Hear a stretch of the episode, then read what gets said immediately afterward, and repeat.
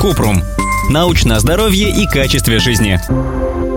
Расскажите про внутривенное лазерное облучение крови. Оно эффективно? Кратко. Не доказано, что этот метод эффективен. Внутривенное лазерное облучение крови относится к альтернативной медицине вызывает большие споры и в мировой медицине не применяется. О других методах облучения организма в лечебных целях мы писали в статье «Как работает ФДТ и может ли она вылечить рак».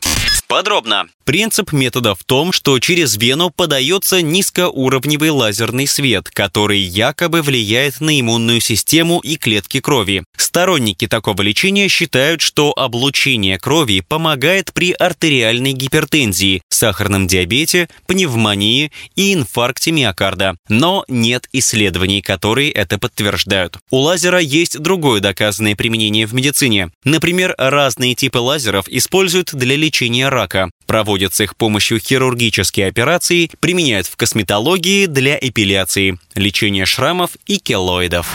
Ссылки на источники в описании подкаста. Подписывайтесь на подкаст Купрум, ставьте звездочки, оставляйте комментарии и заглядывайте на наш сайт kuprum.media. Еще больше проверенной медицины в нашем подкасте без шапки. Врачи и ученые, которым мы доверяем, отвечают на самые каверзные вопросы о здоровье. До встречи!